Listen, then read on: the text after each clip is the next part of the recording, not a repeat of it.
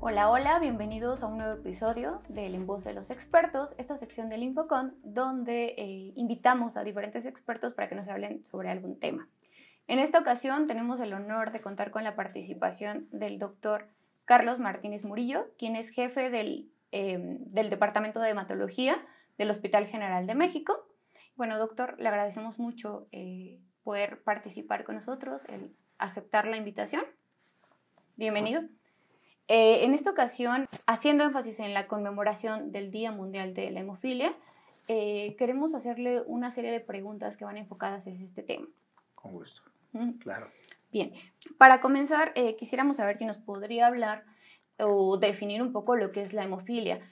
Claro, bueno, pues muchas gracias, uh por la invitación y bueno, pues que se considere tocar este tema en, en, esta sesión, en esta plática acerca de lo que es hemofilia. Y bueno, efectivamente, hemofilia eh, hay que partir del hecho que es una enfermedad donde los pacientes afectados tienen una enfermedad hemorrágica. Es decir, continuamente van a tener sangrados y que habitualmente esos sangrados prácticamente ocurren después de los primeros meses de nacimiento. Eh, tiene un patrón de comportamiento la hemofilia eh, comparado con otros trastornos. La hemofilia es una enfermedad hemorrágica que se hereda, pero ¿cómo se hereda? Se hereda ligada al cromosoma sexual X. Quiere decir, por lo tanto, que el varón que solamente tiene una X, que somos XY, pues van a manifestar la enfermedad, ¿no? A diferencia de las mujeres que, están afectadas, que son portadoras, que tienen doble X, XX y una puede estar afectada, pues en algunos momentos van a tener eh, la manifestación hemorrágica, no siempre lo van a tener. Entonces, para fines prácticos, una enfermedad hemorrágica que aparece en los primeros meses después del nacimiento, eh, y que afecta primordialmente a varones y que mujeres son las portadoras. Y así uno puede saber que en el 70% de los casos de los individuos con hemofilia tienen antecedentes familiares. Ok, claro, entiendo. Mencionaba algo que me llamaba la atención, ¿no? Y es esto de primordialmente lo expresan o tienen eh, la sintomatología o los sangrados los hombres. Esto quiere decir que puede haber casos excepcionales donde una mujer no solo sea portadora, sino que pueda llegar a presentar la enfermedad como tal. Eh, sí, efectivamente. Bueno, decimos que las mujeres portadoras genéticamente también tienen la enfermedad. Pero bueno, tienen una ventaja, eh, tienen doble carga, es decir, una mujer tiene XX, tiene doble carga genética. No todas las mujeres portadoras tienen manifestaciones hemorrágicas hay algo que se conoce el fenómeno de Lyon, que es la inactivación al azar de algunos de los cromosomas. Resulta que en algunas mujeres portadoras puede ser que se inactive el cromosoma sano y quede patente evidenciado el cromosoma enfermo. Entonces, quiere decir que las mujeres que son portadoras a veces pueden tener concentraciones bajas de factor 8 si es hemofilia A o de factor 9 si son portadoras de hemofilia B entonces sí pueden tener manifestaciones hemorrágicas, sobre todo de qué tipo, bueno, uno las puede documentar porque tienen trastornos asociados a la menstruación, eh, problemas de, menorragia o a veces con mínimos traumatismos tienen un componente hemorrágico. Ahora, eh, creo que es importante, relevante la pregunta porque la Federación Mundial de Hemofilia está dando en, en relativamente en poco tiempo el concepto de mujeres con hemofilia. Eh, para referir a aquel patrón de mujeres que tienen sangrado. Eso es lo que dice la federación. Sin embargo, yo le, te puedo decir mi opinión. Yo he visto mujeres portadoras que tienen realmente muy bajo eh, porcentaje de, mujeres que son sangrantes. Yo les llamaría mujeres eh, portadoras con fenotipo hemorrágico, más que propiamente considerarlas como mujeres con hemofilia. Claro, entiendo la verdad es que me parece muy buena eh, la aportación que hace para diferenciar esto, ¿no? Porque es, muy frecuente que sí se tenga como en la cabeza el, ah, bueno, es mujer, seguramente no, nunca va a presentar un sangrado, ¿no? Cuando en realidad existe la probabilidad de que se presente. Así es, efectivamente. Bien, la siguiente pregunta es, ¿cómo es que realizan el diagnóstico de hemofilia?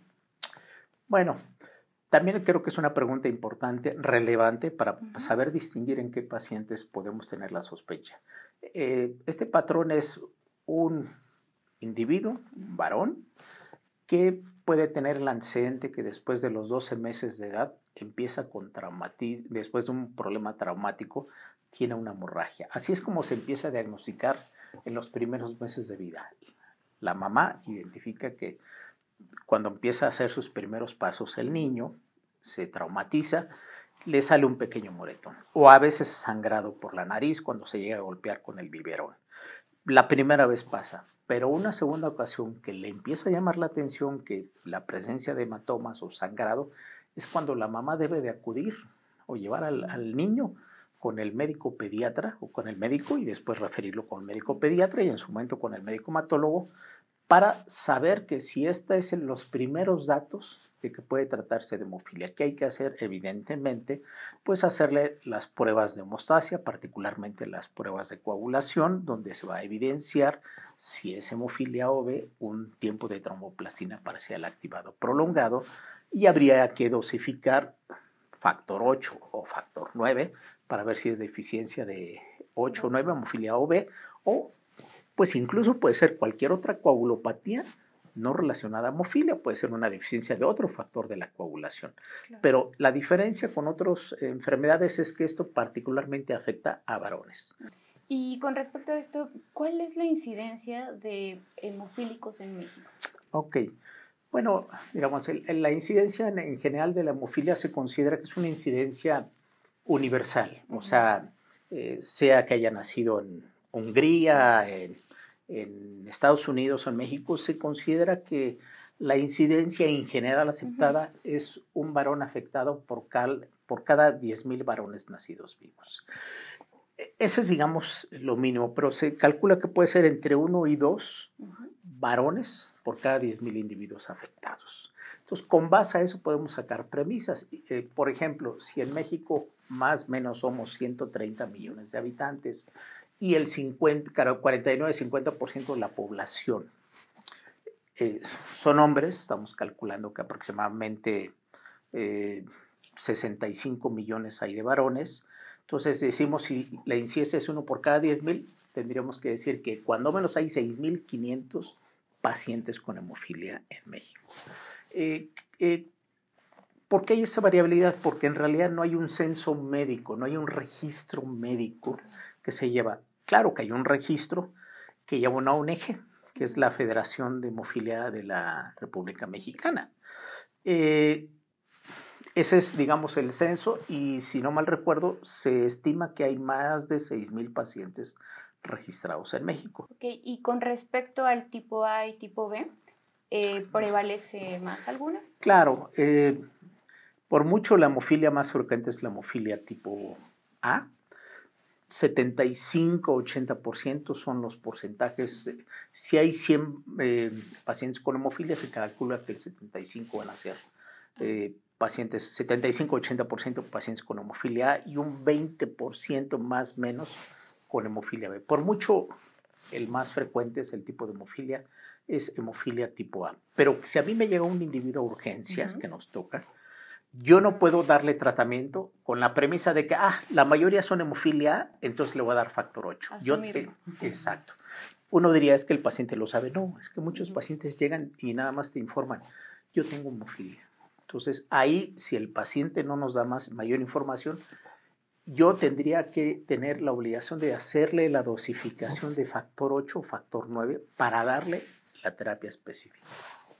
Claro, entiendo. Ok, y con respecto a mm, em, las características eh, clínicas o las características en cuanto a sintomatología eh, que presenta un paciente, ¿qué nos podría decir?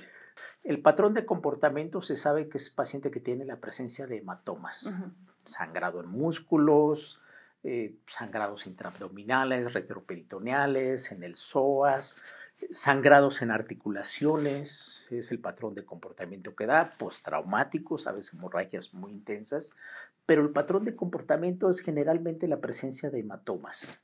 A diferencia de otras enfermedades, por ejemplo, los pacientes con problemas de plaqueta, de trombocitopenias por plaquetas bajas, tienen púrpura. El paciente con hemofilia no tiene púrpura. Sí puede tener equimosis, moretones, pero habitualmente abajo de una, de una equimosis, de un moretón, hay un hematoma.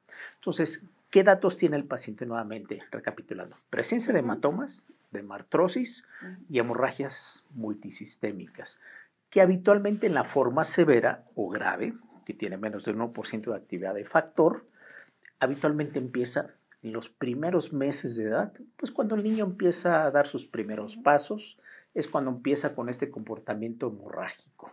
Y conforme va creciendo y desarrollando, pues empiezan a tener hemorragias en tobillos, en rodillas, en codos, muñecas, progresivamente. Entonces sí tiene un patrón de comportamiento que inmediatamente uno está sospechando que es hemofilia. Claro, esa es la clínica. Necesitamos el soporte del laboratorio para confirmar el diagnóstico, ¿verdad? Porque hay diagnósticos diferenciales que pueden confundirse con hemofilia. Ahora, eh, me hablaba sobre las manifestaciones que podemos observar. ¿Podríamos tomar que esas manifestaciones son iguales en una hemofilia tipo A que en una hemofilia tipo B o se distinguen? ¿Hay alguna diferencia entre ellas? Claro, eh, son indistinguibles, A o B. Si un individuo tiene con hemartrosis hematomas, yo no sé si o ¿no? No, no hay, desde el punto de vista clínico, mm. ni con los tiempos de coagulación, ni con el, puro TTPA, yo podría diferenciarlo. Eh, hasta que haga yo la verificación de factores. Más sin embargo, se dice que el paciente con hemofilia B sangra menos que el paciente con hemofilia A. Pero bueno, ¿qué tal si es un paciente con hemofilia A moderado? Que tiene un sangrado menos, yo con, base a eso, pues yo no puedo saber si es hemofilia o hemofilia B. Digamos que sigue en la misma línea, ¿no? Totalmente, totalmente de acuerdo, así es. Entiendo. Bien, eh, mencionaba, nos ha mencionado eh, hemofilia severa, hemofilia leve. ¿Nos podrá hablar un poquito sobre la clasificación de la hemofilia? Claro. Eh, bueno, la clasificación se fundamenta en eh, los valores que tiene el paciente eh, en la detección del nivel de, factor, de actividad de factor 8 o factor 9, que habitualmente las pruebas más realizadas es por método coagulométrico, aunque aclaro que también hay un método cromogénico, ¿verdad? Entonces, cuando se dice que si el paciente tiene una concentración menos del 1% o menos de una unidad internacional por decilitro, en automático el paciente entra en el criterio de hemofilia grave o severa. Del 1 al 5% se cataloga el paciente con una hemofilia moderada y más del 5% ya entraría dentro del rubro de ser una hemofilia leve. Sí, yo creo que aquí depende mucho también de, de evaluar cómo este riesgo o qué tan grave puede llegar a ser una hemofilia, ¿no? El compromiso que puede llegar a generar, incluso nos decía, los sangrados pueden ser tan graves que podría, podremos pensar en algún momento que tenga algún compromiso orgánico o multiorgánico o algo más eh, allá. Sí, por supuesto.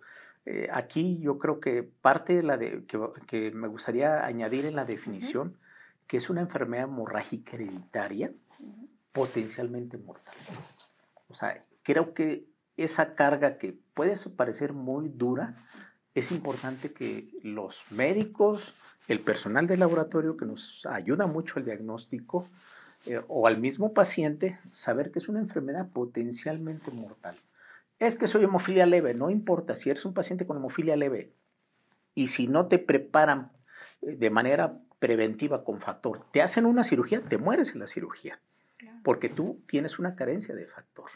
Claro. Ok.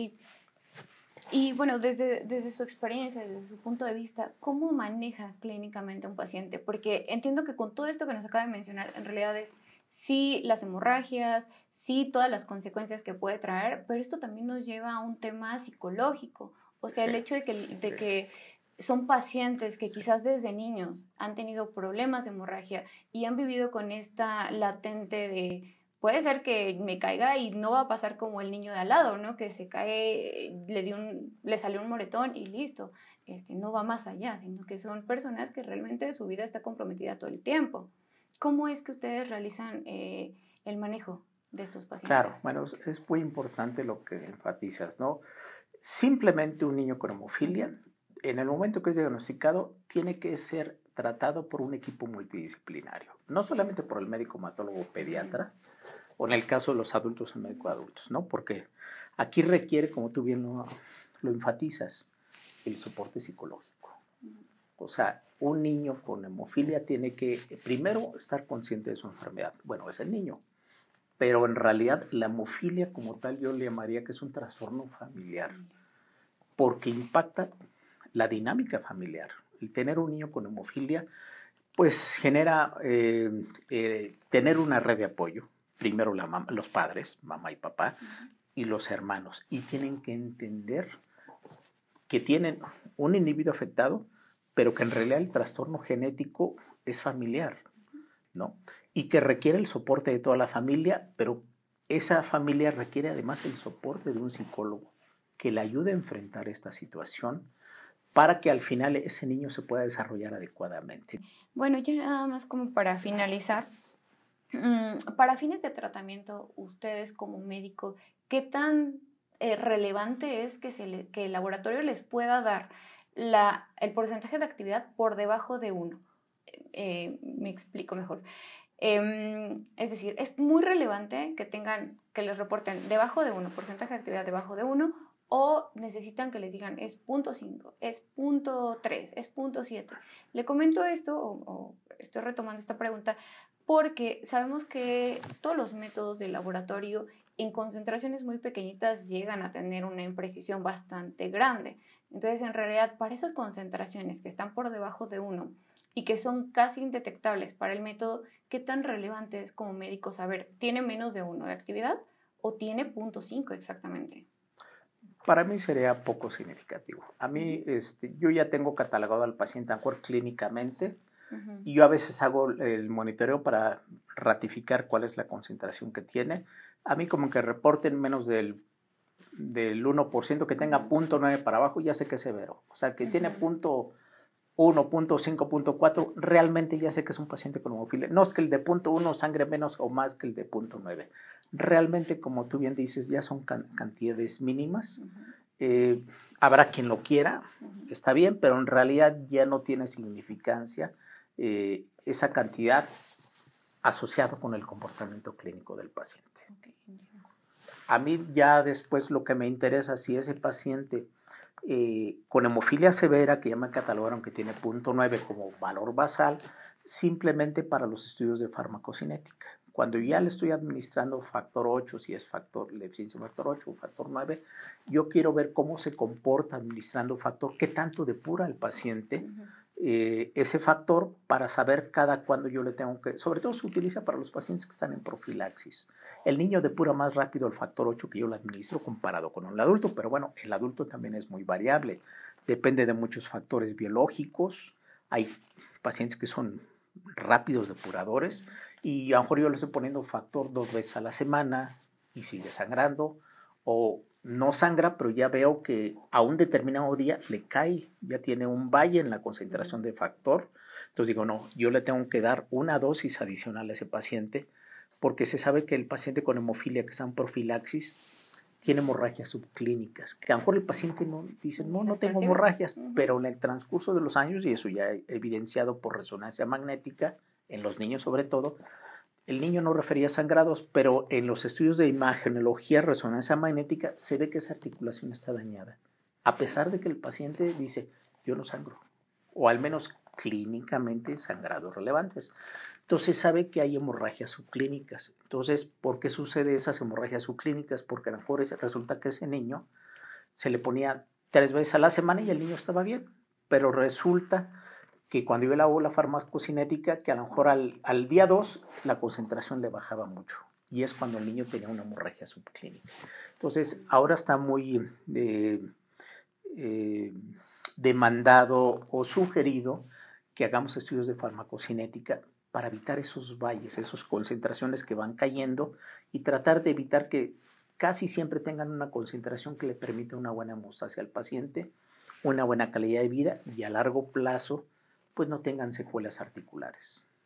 Bueno, doctor, prácticamente con esta pregunta estaremos cerrando. Eh, le agradezco mucho, la verdad es que información muy interesante. Y bueno, ¿dónde es que podremos encontrar más información? Sabemos que está próximo un evento muy importante, por ahí de agosto. No sé si nos quiera platicar un poquito sobre el Congreso. Sí, muchas gracias. Bueno, nosotros desde hace siete años venimos realizando un Congreso Internacional de hemostasia y trombosis, donde tratamos todos estos temas, fundamentalmente clínicos, pero también de laboratorio. Tocamos el tema de hemofilia, es importantísimo, bueno, porque pues el impacto social que tiene.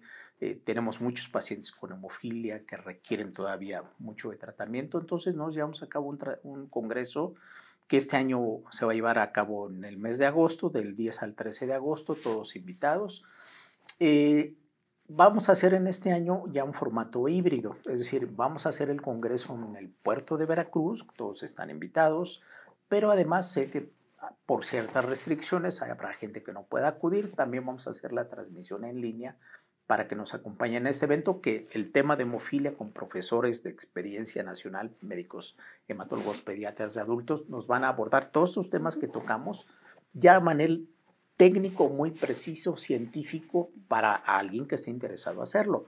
Digo, la invitación está al Congreso y, bueno, bienvenidos y sería muy grato, pero también me gustaría enfatizar, Monse, que la Federación Mundial de Hemofilia hace un congreso cada año. Eh, lo hace presencial este año y también virtual. Eh, si no mal recuerdo, es en el mes de mayo, es el Congreso Mundial de Hemofilia, la Federación Mundial de Hemofilia, que también para quien quiera hacerlo este año, el próximo año, seguirlo o seguir las guías que publica la Federación Mundial de Hemofilia en la página de la federación que es WFH.org, pueden consultarlo. Hay guías de laboratorio, que es muy importante que todos la tengamos, guías para el clínico y pues, las guías actuales vigentes de la Federación Mundial de Hemofilia. Entonces, los eventos científicos siempre creo que son relevantes para el personal médico, yo diría al equipo de salud, médico y personal de laboratorio, porque el laboratorio nos ayuda mucho en el diagnóstico, en el monitoreo y seguimiento y en la respuesta al tratamiento. Así que pues todos cordialmente invitados. Pues muchas, gracias. Yo creo que va a haber bastantes eh, personas interesadas y bueno, nos estaremos viendo ahora en agosto. Muchas gracias doctor por, por asistir, por aceptar la invitación y bueno, esperamos tener, tenerlo pronto por aquí nuevamente. Claro, muchas gracias, muchas gracias a todos.